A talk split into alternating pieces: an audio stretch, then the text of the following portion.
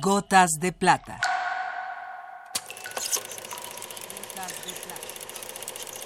El cine en dosis homeopáticas.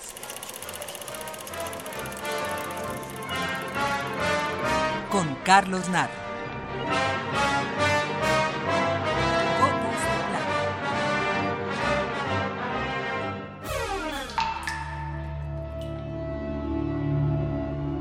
Casi en los orígenes del cine se presenta la primera clasificación, al surgir el cine con argumento. Las primeras películas en realidad venían siendo una suerte de fotografías en movimiento. Pero muy pronto, y sobre todo gracias a la intervención de un mago, el gran Georges Méliès, el terreno de lo fantástico pasaría a ocupar un extenso territorio en el campo del cine. La primera diferenciación en el cine será entonces la que distingue al cine de ficción del cine de no ficción.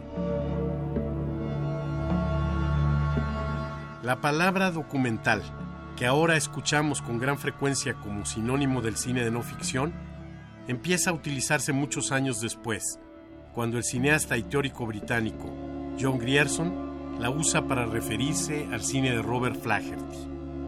¿Por qué tarda tanto en acuñarse el término? En primer lugar, porque no todo el cine que retrata hechos reales puede llamarse documental. De hecho, es una parte muy pequeña del cine de no ficción la que debe catalogarse como documental. Y sin restarle méritos al reportaje, a las notas periodísticas, a la mayor parte del cine didáctico y de divulgación, sí es pertinente diferenciarlos del documental, que si bien refleja hechos reales, siempre es el medio de expresión de un creador cinematográfico. Son pocos pero notables los cineastas que en la ya larga historia del cine han cultivado el cine documental. Y al revisar sus filmografías, encontramos que nunca son tan extensas como las de los realizadores del cine argumental. Ahí mismo encontramos una clave. Otras formas del cine de no ficción pueden hacerse rápidamente. El documental no.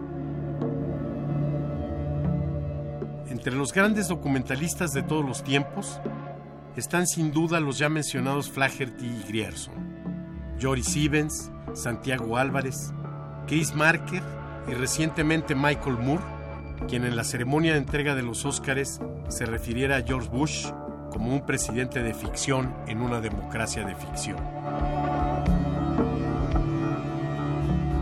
Algunas de las grandes películas documentales han sido puestas en duda por quienes consideran que el documental debe apegarse estrictamente a la realidad. Así, hay quienes quisieran que El hombre de Arán de Flaherty o Las urdes de Luis Buñuel se considerasen obras de ficción.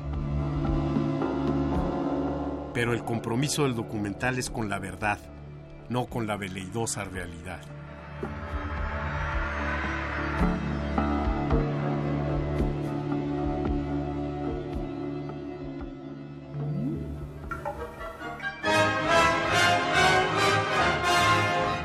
Hasta aquí la dosis de hoy. Gotas de plata. Gotas de plata.